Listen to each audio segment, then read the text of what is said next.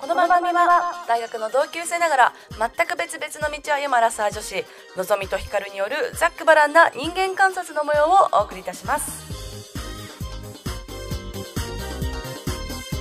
上智大学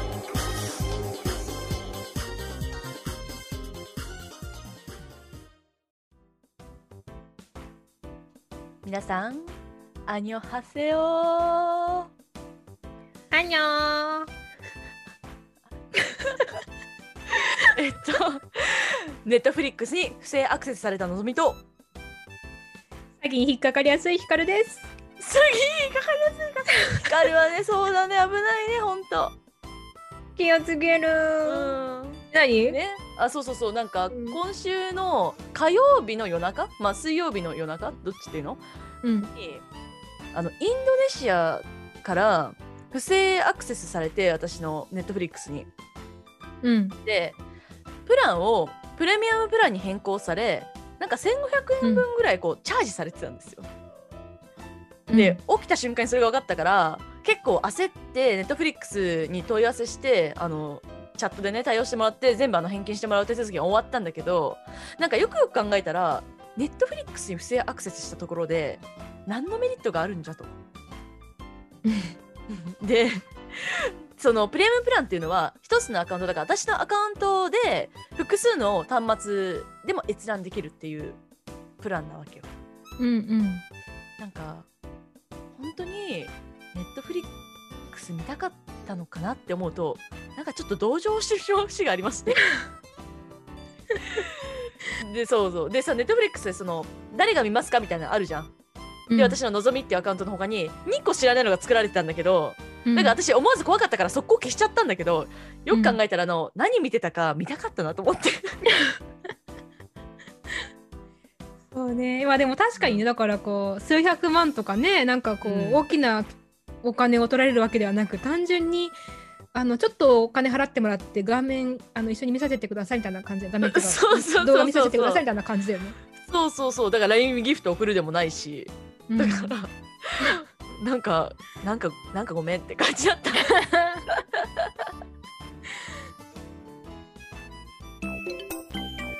のんちゃんって何歳で結婚したい結婚ってそもそも必要なんですかねアラサー女子の人間観察それでは今週も人間観察から参りますね。うんえっと、私めですね、あのーこの間スナックで、うちの、あの、ママが今69歳なんですけど、彼女は、あの、20代の頃に1回転職してるんですよ。でその時の話をまたまたまお客さんを交えてしてくれたんだけどその当時っていうのはだから今から50年前ぐらいうんうんはまず女性の転職っていうのは22歳までと明記してあるんだって22歳22歳だって私らだとさ大学卒業してすぐだよね22歳って、で22歳までしか転職できなくってであとねなんか不思議だったのは実家住まいの人じゃないと転職できないうん女の人は、なんか怪しいなんか素性がわからないみたいに思われるらしくってなんかその実家に住んでない女なんてみたいな感じらしいのだかそれら書いてあるのそれな紙いにやそれは書いてないのかもしれないけど聞かれるらしいへえそうそれでママもその時本当は一緒に住んでなかったんだけどまあ適当に嘘ついて住んでますって言ってだから入っちゃえば別に一人暮らしだとなんとなんとも言われないんだけど、そう面接時には一人暮らしであることがバレると落とされるらしいへえすごいよね。でその時さあの男のお客さんもいたんだけどなんかそのうん彼も、えっと就職した時はなんかその調査員みたいな人がわざわざ家までこう来てたりとかするらしいのね。でその時たまたま外出してたから、なんかあ会いはしなかったんだけどなんか近所の人に「なんか調査来てたよ」みたいな言われたらしくってやっぱなんかその素性を確かめるみたいなことがすごい強かったみたいですよ50年前は。うんうんでも22歳までしか転職あもう私死んでるよね多分なんかもうなんかなんなんていうのもう死んでると思うなんうんなんかそのでもそれを例えばさこう18で18歳ぐらいで高校卒業して22歳までに就職しないといけないってなったらさ、もう残り3年4年なわけだよね。うんなんかもう人生プランとかも決まっちゃってる感じだよね。だからもうほんとね終身雇用だしっていうのなんだろうねうんそなんかでもそういうのを考えるとなんかそこの時代を生きて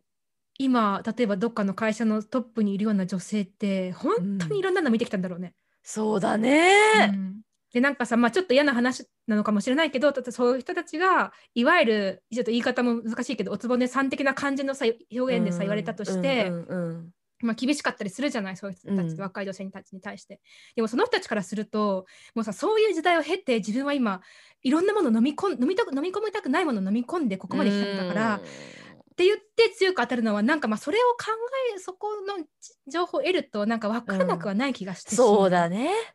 お前らは自由でいいよなってまあ確かに思う思うかもしれないね思われるねうちらのやってること、うん、しょうがそうそうそうそうそう。であとなんか結婚もなんかまあこれはよく聞く話かもしれないけどそのクリスマスケーキと一緒で24歳24日ね24歳までにやっぱ結婚しないとどんどん劣化していく女としての価値がどんどん劣化していくって言われたから本当にうん24まで結婚してないとどうしてって普通になんか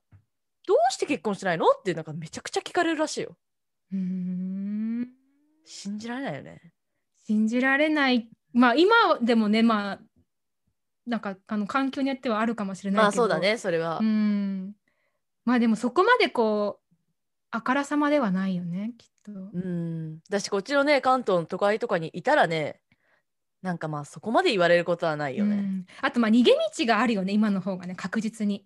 でうん、あなんていうかこうその例えば都会に出てきてしまえばさわからないわけじゃん自分がどんな生活を実際にしてるかってさそうんの実家の方には。とかっていう逃げ道はあるけどね昔はねそこまで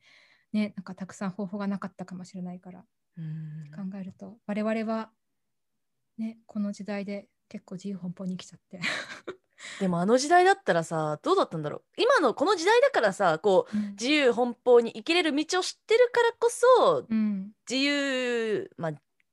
自由まあまあ何が自由なのか分かんないけど、うんなんかこういうふうにさなんかその気軽にさあの会社辞めまくってるわけじゃんでうもんあの時代に生きてたら、やっぱそんなことしなかった可能性なんてもうめちゃくちゃあるよね私だって、うんあるあるあるなんかし、結局ね、まううんん今だからこその悩みもあるよねだからちろ自ん由で結婚してもしなくても生きていけるから、なんかじゃあどうすればいい自分はどっちの方がいいんだろうってなんかこうんうね、決められてない決められてないからこその悩みもあるよね。そうだねもう決まってたらね、そのルルートにねこう乗ろうってうん思えるわけだけれども、自分で選べることの不自由さっていうのはもちろんあるからねそうだねうんなるほど難しいとこですね深い話ですね。はい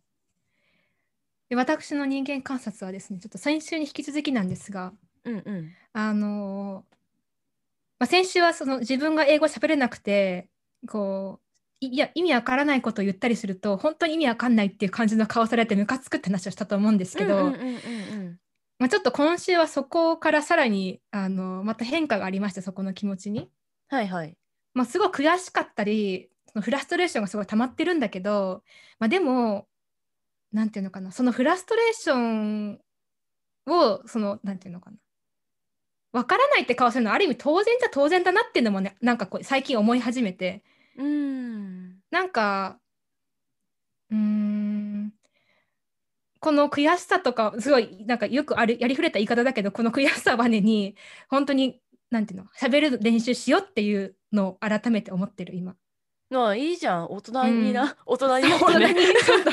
なんか最成初熟周りにに近文句づいてるわそう周りに文句言ってたけど、いや でも確かかに喋れないのはすごい自分も嫌だし周りも、そりゃねなんかあの、まあ、理解するのに時間がかかると、まあ、しゃ喋りにくいなと思うからちょっとここは頑張ろうっていうのを改めて今考えてる。素晴らしいですでなんかよくさこう英語ペラペラ喋れてる人とか、まあ、英語だけじゃなくてもねなんかうん自分の第二言語喋れてる人ってすごいなって思ってなんかあの人たちってきっと才能があるんだろうなって思う気持ちもあるしな自分の中にも。で多分そういうふうに思う人ってたくさんいると思うけど、うんでもやっぱりねやっぱり大人になってから第二言語第三言語学んでる人ってすっごく努力してる。いやそうだねうん、私のクラスメートでもその本当に普通に中学高校から英語始めてしゃべペラペラ喋ってる人がいるんだけどやっぱりものすごい努力してるうんなんかそれ聞くとこんなこんなんか文句言ってた自分ちょっと恥ずかしいなと思って偉いじゃん。 でちょっとね頑張りますってちょっと宣言をここでさせてもらいます素敵です。私はもう応援します。応援しかありでがきとなういごけざどい。ます応援します。 Thank you アラサー女子の人間観察アラサー女子が語るバーチャル生活の弊害あ、この今日のテーマとかそういうのはなしに ね。突然入る入る系ね今日は。忘れてたうんちょっとねうんテーマテーマの名前を考えてた忘れちゃったうんびっくりした 今。びっくりしてあんま聞聞いてなかったむしろ。編集でちょっとあの今日のテーマはっていうのにちょっと入れといてあ入れません。はい。えっとなんだっけ。あバーチャル生活のまあ弊害っていうかねちょっとなんか、まあ、さっき話してたんだけどね、うん。こうしもうここ、いまあ、1年とまだ10ヶ月ぐらいか12月だからねなんかこう一年あ一年経たないね。ううんん十ヶう月ぐん経たないらぐい。らいのそう10ヶ月ぐらいだと思うけどなんうかさいこのさやっぱ10ヶ月の間でいろいろまあそれぞれね人によって違うと思うけど、うんなんかやっぱり変化がすごく多かったなと思ってこのバーチャルに対する、うん最初はあ意外にいけるじゃんって思ったりとかやっぱりだなって思ったりとか、でなんかちょっとちょっと経ってみるとなんかここが良かったなとか意外にこういうとこの方がバあのフィジカルフィジカルに物理的に合うよりもいいなって思ったりとかって、うんなんかこうすごい変化がこの10ヶ月であったなと思ってそれをそうだね。う、ん、我らがなんとなくねなんとなくなんとなくとかのうん私らがなんとなく話していきましょうか。そうそうそう、なんとなく適当にね話してたかなと 思って。でもさあのなんだっけ最初の方やった4月ってかこのラジオ始めてすぐぐらいにやったよねそのバーチャルの話そうだね。二三回ぐらいだっけ。うん。なんかでも話したの覚えてる。前半超前半でやったよね、うでんその時私確かなんかめっちゃ余裕ですみたいな感じのテンションだった んだよ全だ然ね何も不便もありませんみたいな、うんうん、うん、もう Everything is OK みたいな感じで話したと思うんだよそうだったね。そうそうそうあとね、うん私単純にまあこれちょっと違う話なんですけど、うん。あの、まあ、1月にその鉄のて 鉄のっていうか、あのー変わった元彼と別れたっていう話何回かこうんうんうのんラジオでもしてると思うんだけど、うん、やっぱね彼の思考が抜けてきたこの10ヶ月 すああ、 そうなんだ。ごい。抜けてきてなんかうん。すごい自分に戻ってきた感がめちゃくちゃあるえ、それはこう気持ち的に嫌なの、それとも嬉しいの。あー楽あ。じゃ、ちょっと無理してた感じはあるんだね。なんか無理今振してりた返ると。まあ無理し無理しまあそうだねのもあるしなんかそのうんこっちの方がかっこいいから私もこう冷静に論理的な判断だけをできる人間になりたいってすごい思ってたからなんかそういう思考がすごい強くったんだけどもなんか最近もうちょっとなんか本来の私のちょっと人間臭くてちょっとうざめななうざめうざめなんかそのうんちょっとみ土たっいぽ。つ土っぽい そう土っぽい感じとかなんかその論理だけでは語られないところとかをうん。の感覚がなんか戻ってきた感じがあって、うんうん、うん。なんかそういう意味でもその前半思ってたことと今そのあのバーチャルに関してもね思ってることがまあやや変わってきた感はあるね。なるほどね。そうそうそうだからあのこ時はなんか本当にそのまあ論理的に普通に別にやってること仕事も一緒だし通勤時間なくなるわけだし、うん。別にフェイスとフェイスで話してることに変わりないし何か問題ありますか、っていううん。で、まあ、基本一人で行動してるし、うん。そうだね。うん、別になんか誰かに会いたいとか別にないまあこれはまあ、まあ、うん、あれだけどまあ別にないし何か問題ありますか、って感じだったんだけど最近はなんかやっぱり直接人間と会うのとバーチャルだけで会ってるのではなんかやっぱり人間関係の構築において非常に難しいなと思い出してきた。そうね。そうだから本当にこのまま例えば今後の転職とか、うんその仕事とかが全部バーチャルで進むのであれば本当に人間関係の構築能力とあと文章力っていうのがマジで大事だと思確かにね、そうねなんかそうだねこう直接会ってるとさあのなんとなくこう伝わるものがあってうそうそうそなんかなんとなくわかるよみたいな感じだったとこうろそうがそうそうそうそこうなんか伝えるメッセージのエッセンスだけしか伝わらなくてそのエッセンスをういかに自分で凝縮させるかがうんポイントになってくるよね。でそのなんかそエうッセンスなんかこう自分の言葉にする力がない人にとってはものすごく難しいよねこの世界で生きていくのって。そうなんだよね。あとだから、うんやっぱ普通にただ仕事してるだけだとやっぱ人間関係というのは生まれえ人間関係の構築って非常に難しいというか、なんかその仕事はスムーズにスムーズかわからないけどもまあうん仕事はまあ普通にできるかもしれないけれども、うんなんかすそのまあやっぱりね同じところに向かってなんか同じチームの中でやってるわけなんでやっぱなんだかんだ人間関係って大事なんですよね。で本当にそれが欠けてることによって起こるなんていう問題圧力,、うん圧力があるあ圧力がどんどん増えていく感じうんうんっていうのを、まあ、ここ数ヶ月でめちゃくちゃ感じてる、うんなるほどね。私自身もその社員を見ててもだけどうんなるほどね。いやー、そうだから効率的に何かを進めるってことだけ考えたらさいあの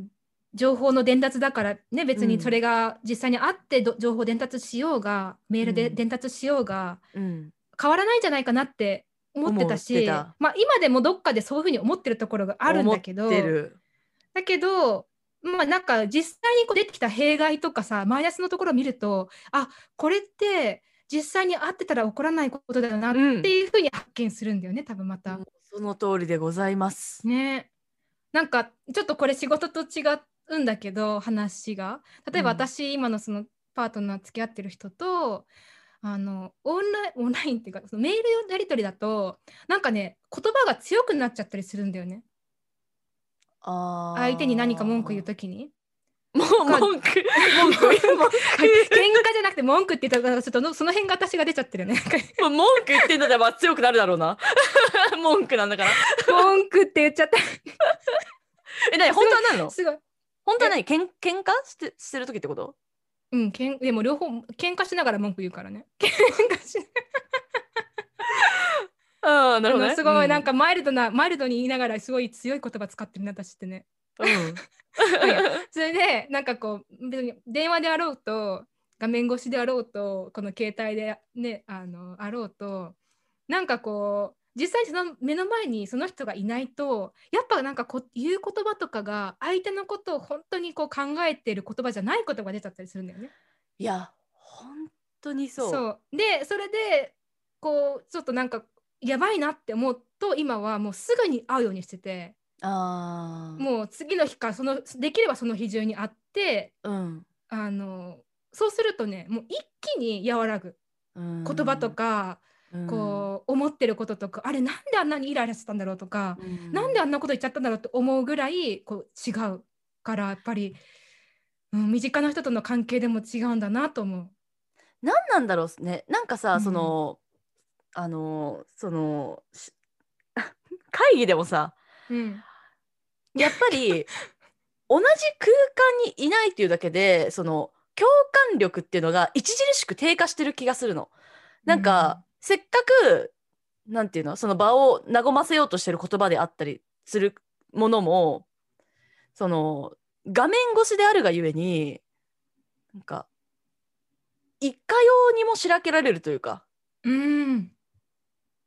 多分それって同じ空間にいたら絶対にできないことだったと思うんだよね。そうだうねん、、あできる人もいると思うけど私はできないタイプの人間だから、うんでも、画面越しだとできちゃうんだよ。うんこれってなんかやっぱさ場を共有してる空気っていうのがやっぱ確実に存在してるんだなと思でもさそう考えるとさなんかこれまではさ、う。会議ってほんとたるいよねとかさ、会議って え何軽いよねとか ね言わね言わないえ軽いよねなんかすごい久しぶりに聞いたその言葉 軽いよねちょっと50年前から来たかな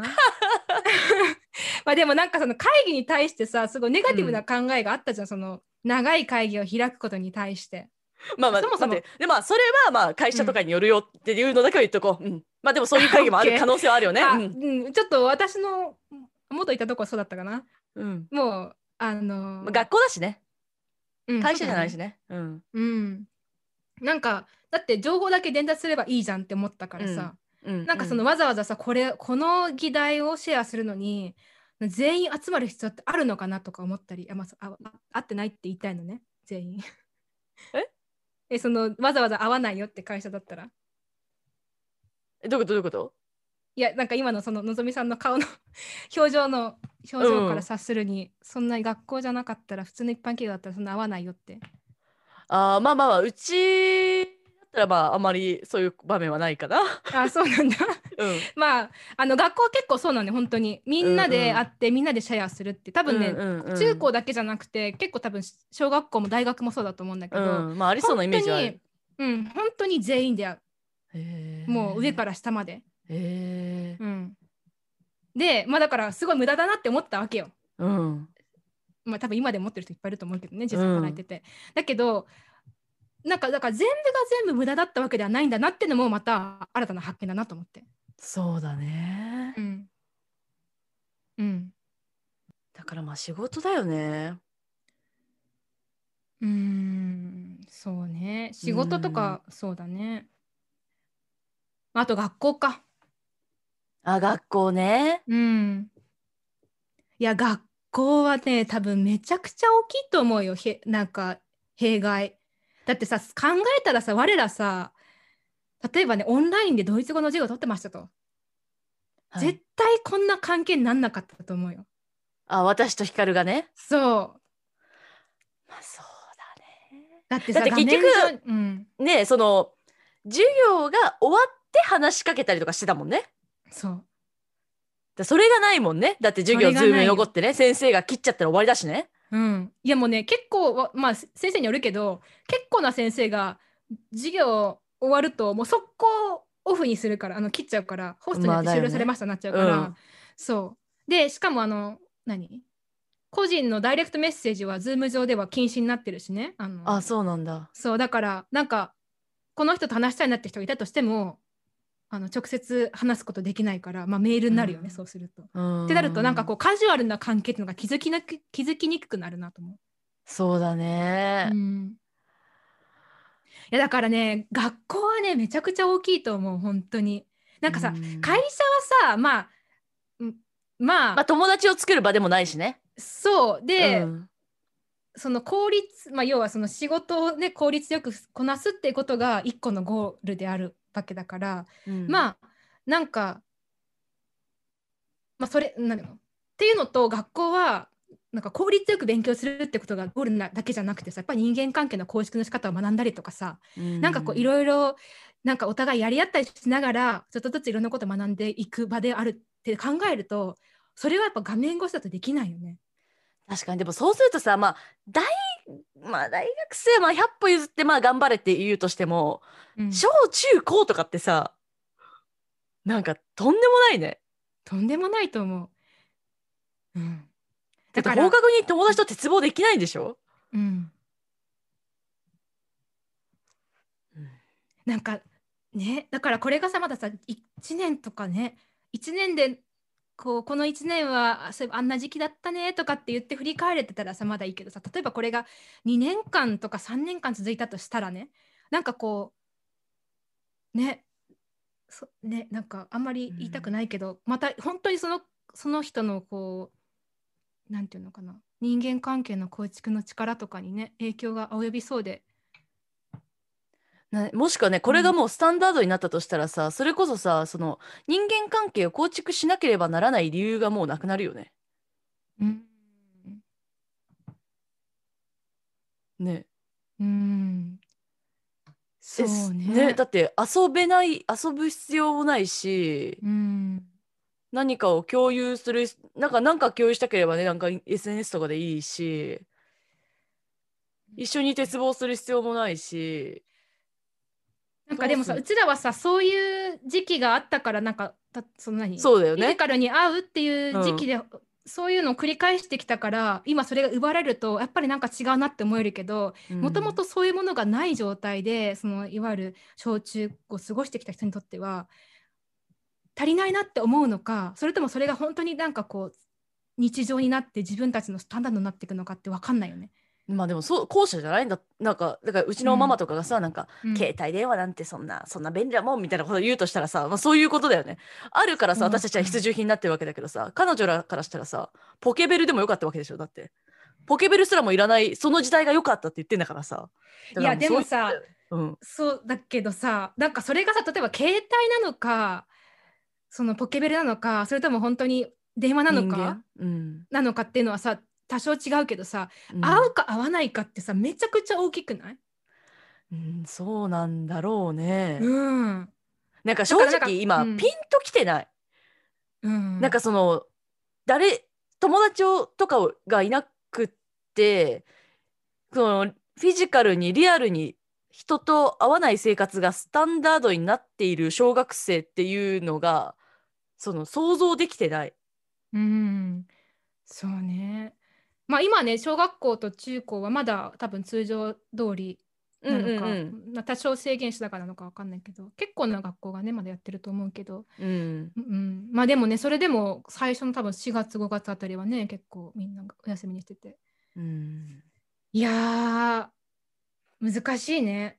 うんだってまあ確かに今でも回はうんね、コロナで、まあ、もしコロナ収まったとしてもさままた別のものがやってくる可能性ってまあ全然あるわけじゃん。うんでねなんかこんな人の唾液によってこんなリスクがあると思うとさ人と会うのってまあリスクだし。ねなんかでもさ今の話聞いて思ったけどさ日本の文化でさこう、挨拶するときにやっぱりフィジカルにタッチしないじゃない握手そうだか、ね握手は、うんでも握手も欧米の文化だよ握ね手うん欧米の文化じゃないうん、そうなんかあの確か武器を持ってませんっていう証拠らしいんだけどさうあれってんあでもさそうだから日本ってお辞儀だお辞儀文化だから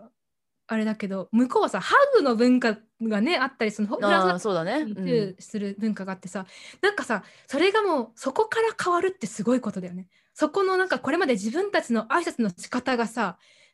これで変わってしかもこれがずっと変わっていくかもしれないって考えるとなんか例えばだから日本人日本の文化で親しんだ人はこれから家は靴で入らなきゃいけませんとかさこれまで脱いでたのなるに、ほどね家靴履いたまま入ってくださいって言われてるぐらい、日常生活の根本が変わるって感じだよねきっとイメージで言うと。そうだねもう足の裏には菌がいっぱいいるんで、もう靴でみたいな感じにな,、うんなったらねうん。ね、すごいことだよね。そうでさ、さっきも話し、うちはそその時話してたんだけど、なんかこう、今自分がすおこうやってることが夢なのか、本当に現実なのかって分からなくなる瞬間がふとやってくるよねって話をしめてちたゃのね、くちゃあるよね。うん、なんか本当なんか映画の中に入ってるんじゃないかって思うよね。そうで映画たまにその映画を見るとさあのマスクしてないじゃない映画の中の人たちって、これ話したっけ、は話してないよね飲んじゃなかっただけだよね、うん私には話した。うんタクシーの中でねうまあんいいやそうそうそう。あのそうで映画見るとあちなみにえっと何の映画見たかっていうとキム・ジヨンさんの映画見たんですけどああ。 72年生まれキム・ジヨンさんうんうんまあいいやそれでその中でさ普通にマスクしてないわけじゃんその映画撮った時まだそのココロナが出てなかったからうんで見るとなんかあれこの人たちマスクしてないってなんかふと思ったりする自分がいて、うん、わか例えばるパ。ンパン屋に入るし入るシーンがあってパン屋に入る時に、あれマスクしてないじゃんとか、ななんか人がこう集まってるとえ集まっていいのみたいなさ、 なんかあななんであれなんかすごい変変な感じになる。うん。ね。うんすごいわそかるれよ不思議そう、。ね不思議だよね うん、だからもう、もうそれってさ、この、マスクをしてるのがスタンダードだという刷り込みがもうどんどんされてきてるってことだよね、自分の中に。そうされてきてるうん。でもされてきてるのにかかわらずさっきのんちゃん言ったけどふとこの今のマスクして歩かなきゃいけない生活はほ夢なんじゃないかなっていう感覚もたまにふと湧き上がってくる。うんわかるなんかさ、ねこれがさまだ私たちがさ小学校とかまあ中学生ぐらいだったらさなんか多分あんま分かってなかったかもしれないよね例えばなんか SARS が流行った時とかってさなんか正直あんまり分かってなかったじゃん、なんかすごい、い怖い病気が流行ってるぞぐらいでさうんなんかだからもし今小中小学校とか中学校だったらさあなんかなんかマスクしなきゃいけないんだはーいぐらいに思ったのかなって思うとなんかそれ面白いなっても、大人になって感じることと全然違うんだろうなっていうそうねでも多分今の方がもっとなんかこう強烈だろうね子供にとそっうてねは SARS とかいるね、うん、な SARS の時はねまだこうちょっと向こうの話かなって思ったけど、うん今はもうじ自分の両親とか親がさうんこうなんていうの本当に怖がってねみんなうんなんか恐れてるからさ、なんかそれがダイレクトに子供に伝わるだろうから、うん、なんかインパクトはより大きいだろうなって思う。そうだねどんな風に思ってんだろうね、ね、どんなふうに思ってんだろうね。うんうん、いやーなんかだからこのねそ10ヶ月近くでいろいろうとん我々の中にもねバーチャねル世界に対する変化が、ありましたねうん、まあ私でもねあのなんていうのあうーん自分の身近な人との関係であまり変わらないかもしれないさっきのだ最初から私はフィジカルに会うことがすごい大事だなって思ったからなんか結局今もああやっぱりやっぱりフィジカルに合わないとダメだなって思う瞬間が結構ある。なるほどねうん、まあ私はあのそういう対象が今いないので なんかあんまり、まあ、それに関して言うとあんまり変わってないかえな。なんかさこうフィジカルに会いたいなっていう瞬あ会いたいな会った方がいいなって思う瞬間ってあるのうーんいやほぼないかな。 じゃあそこはあんまりな望みは変わってないね。そうそうそうそうそう。うんだからその仕事ではそのなんていうの自分以外でもなんかこれは合わないからこそ生じてる弊害だなっていうのは感じることはあるけれどもまあ私自身がなんか会いに行かねばとかうん、いうタイミングはない。なるほどね。うん、うんうんそうだね。まあ、あとお兄ちゃんの子供が生まれたんで先月、うん。うんうん、まあ、それはなんかまあ一応会っといた方がいいかなと思って会ったりはしたけど。会っといた方がいい会いたいなじゃなくて会っといた方がいいかななんだあそうそうそうとりあえず会っといた方がいいかなみたいな感じでああったりはしたけれどもうん、それぐらいかななんかその一応生で見ておきたいみたい なそれがまあそれぐらいかもしれない。あなんかあちょ話変わっちゃうんだけどこの前さ、さ最えっとねあの画面上で先にあっあの出会い系とかじゃなくて、あのうんなんかの、まあ、集まりがあってね会があって、はいはいはいで、先にこう画面越しで、うん、顔は顔と名前が一致する感じの人がいたのよ。うんうんうんでその人とあのたまたま街でその人がたまたま街にいて見かけたの。で向こうも私のこと認識したのよ見て。うんうんあ、うんあの人だみたいな感じで。うんで、こっちもさ、うんうんあ、あ、名前も知ってるし、顔もこの人だよなみたいな感じで。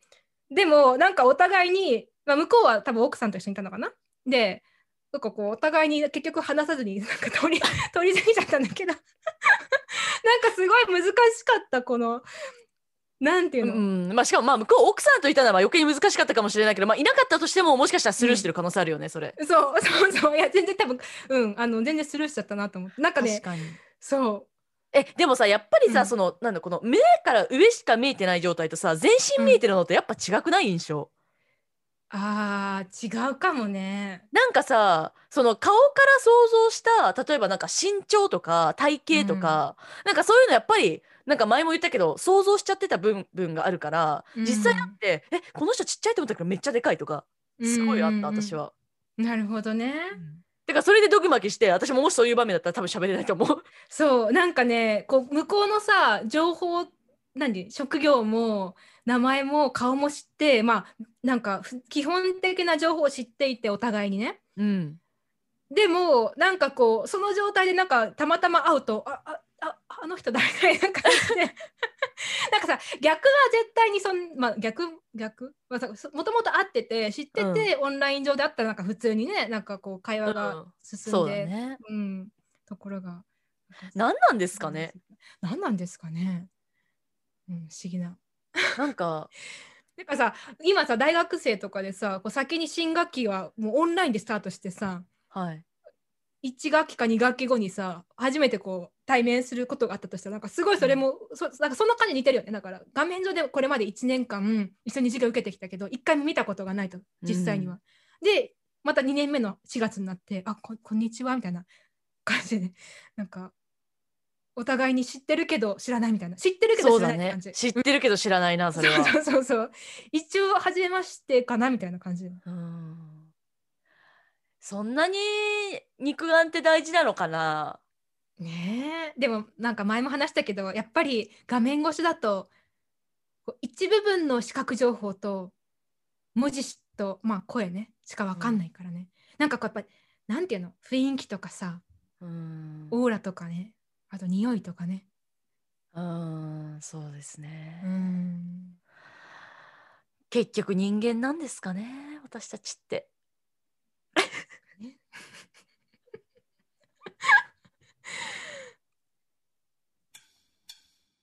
荒さになって辛いことは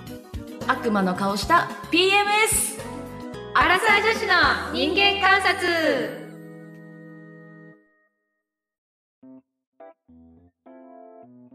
それではエンディングに参りますよあとまずねあのひかるさんさっきあの72年生まれキムなんだっけ ジオンキム・ジヨンはいキム・ジヨンだっけキム40みたいな感じなんだっけえキム・ジヨン多分えなんかあそこまで間違えたらなんかちょっとはんあキム・ジヨンよかったキム・ジヨンよかったよかった あのー私ねさっき突っ込もうと思ったら私も自信なくて突っ込めなかったんですけど72年じゃなくて82年じゃないかなと思ったら82年でしたねはい 失礼いたしました生放送まではほど遠いねはい、そうですね。それでは、今日もエンディングですね。はいえーっと、久しぶりに私のあの、玉木のれん、 玉木玉木なんなんかいつも玉木って言ってる。魂の錬金術、エリック・ホッファーという心理学者の中から、あ、哲学者の中からですね、一つアフォリズムを読みたいと思います。はい他人に対する不正を防ぎうるのは正義の原則よりもむしろ思いやりである他人に対する不正を防ぎうるのは正義の原則よりもむしろ思いやりであるなるほどねだからこれやっちゃダメだよあれもダメだよとかっていうんじゃなくて思いやりを持つことがその人のが悪に染まっていくのを防ぐと、ねえだからなんか結局さそのそのね今日もちらっと話したけどなんか仕事のちょっとした圧力とかもさなんか結局そのそれによってルールをガシャガシに決めるよりは多分なんかちょっとした思いやりをよ持つだけでスムーズにことが進むことって多分結構あるんだろうなって思うでもなさんかその思いやりを持たせるって難しいじゃん、ね、なんか人って多分持ってるだろうけれどもいつそこでそれを出すかってなんか結局さなんか気持ちの問題だったりするからさなんかそれ思いやりを持てとか言ってさ「はい思いやりを持ちます」ってことはまあないわけじゃないうんだからすごい難しいよねまあなんか自分に余裕余裕がないと難しいよね、そうだうねん心にもこう生活の上でもうん、物理的にも精神的にも余裕がないとやっぱり他人に対して思いやりを持つってなかなか難しいと思うから今のこの時代ってすっごく難しいと思う思いやり持つってね、しかも持ったところでさそのバーチャルでしか会わないってなるとさその思いやりを発揮できる場面っていうのがもしかしたら少ないかもしれないよねそれによってさその自分の思いやりのそのボルボルボルテージみたいなのがさどんどん減ってってさうんなんか思いやりもともと持ってたのに持てなくなってしまったっていうこともありそうだよねまうあん今の話だねそういうことも全然ありそうだねなんかさ逆にこう例えばお店とか、まあ、スーパーでもどっかなんか近くのねカフェでも行ってた時にふとこうこのそのなんかカフェの店員さんとかの思いやりっていうかなんかちょっとした温かいものに触れるとすごく心が豊かになる。うんああとささっき言いたかったことがあったんだけどさ、なんかその、うんなんだっけななんかヒカルがさあちょっともう忘れちゃったんだけどさあ の そのあのオンラインだけでやり取りをしてるとさ、うん会社の人であってもなんかうんまるで、なんだろう YouTuber にコメントしてるようななんかそういう口調ああのオンラインだとすごいなんか口調が強くなるって話をしてたじゃん。うんうんうんうん本当になんか会社だとしてもなんかオンラインだけだとこうまるで YouTuber に YouTube 上でコメントしてるぐらいななんかそういうテンションになり得ることもあるなってすごい思った。それもやっぱ、なんていうの生身の近い自分にとって近い人間であるっていう実感が持てないからこそ思いやりも持てなければそういう口調になっちゃうのかなって思ってましたっ確ていかうのにを、ねうん、言いたかったなんかさなんかこうフィジカルにその場にいたら例えばなんかちょっときついこと言っちゃったなと思ったらさ例えばわかんないけど忘れてた、コーヒーをあそうそうそうそう渡したりとかうんカフェ行こうとかねさ、うん、ちょっとしたところで声かけしてみたりとかってできるけど、うんオンライン上だとなそういうなんていうの余分な部分が一個もないからうんこうコンタクト取るフォローアップするってなったらメールしかメールとかねなんかわざわざ何かコンタクト取らなきゃなならいけなくなってうんその修復するの難しいよね今ね。そうそうそうあとまあせめてさその本人だとしたらさ例えばなんか話した時にちょっとなんか顔暗かったなってなるかもしれないけどさ周りのフォローがもうできないよねもう2人だけでさ、そうオンラインで会議したとしたらもう全く気がつかないわけじゃないそこで何があったかとかってさ、うん、なんかすいごい難しいよね、確かにもうなんか解決策はまだないですね。見つけていくしかないねうん。こう今まず何がどういうところにこう弊害が来てるのかっていうところをまず見つけて見つけてというか、うん多分分かってきてうんそれの上であじゃあこうしていかなきゃいけないんだなっていうのをちょっとずつ見つけていくしかないんだろうねきっと。まあおっしゃる通りでございますはい。はいでとメールを で メールをいただける方は、こちらのメールアドレスまでお願いします。アラウンドサーティドットのぞひかアットマーク Gmail.com、アラウンドサーティドットのぞひかアットマーク Gmail.com、アラウンドサーティのサーティは数字で30でございますので、こちらにお願いいたします。はい。あと、えっ、と、えっ、と、Google フォームでもお便りお待ちしておりますので、えっとリンク集、リンクツリー貼ってあるので、そこから見てみてください。そこにフェイス、Facebook はありません。あの、インスタグラムとか、私のツイッターノート、まあ、これ個人的なものなんで、あの、もし興味があったらでいいんですけど、もう貼ってあるので、よかったら見てみてください。あと、えっと、ポッドキャストの評価。こちらですね。随時お待ちしております。てかさ、私、口回ってないよね、これ。いやでもね喋りだとすごい早いよ。なんでさ、こんなに早口になっちゃういや、なんでこう、いや、だから本当さ、人と話しててもさ、なんか、かぶせんのマジやめようって思ってんの、普通に。よくないことだなと思って、かぶせんのやめようって思っちゃうんだけど、かぶせちゃうよね。うん。そうね。うなんかさいや相手が本当喋った後良にくないと思う。うん。相手が喋った後にちょっとなんか0.5秒ぐらい置いて落ち着いてなんかこう返事するとちょっとこうなんかかっこいいよねできたらいいね無理だわ。かぶせちゃうもん。無理でもかぶせちゃうのマジ失礼だからやめたいけどかぶせちゃう。 だなうんじゃあかぶせていこうあうん、わかった。まあ一応ね、こラのジオではズームだとね、ちょっとあんまりかぶせると、あの、お音声があんまり良くないかもしれないので、ちょっと気をつけてますよ、これ、これに関しては。うんこれでもかぶこれでも気をつけてねうちらねそうだよ、うんめっちゃ気をつけてる。あ嘘 めっちゃ気をつけてる、私。あありがとうじゃあすごい喋りやすいんだ、だからだからだあ私気をつけてるだい大丈夫もっと気をつけた方がいいかな、いや、大丈夫。てか、ヒカルは別にいつも思わないよ、なんかそのかぶせられてるなみたいな。あ本当ようん。かったうん。どん どんな終わりじゃいすいませんねなんかいつもこんなとこで言うなっって感じでね本当こ本んなとこで当話す切のってから言えって感じですね本当ですよね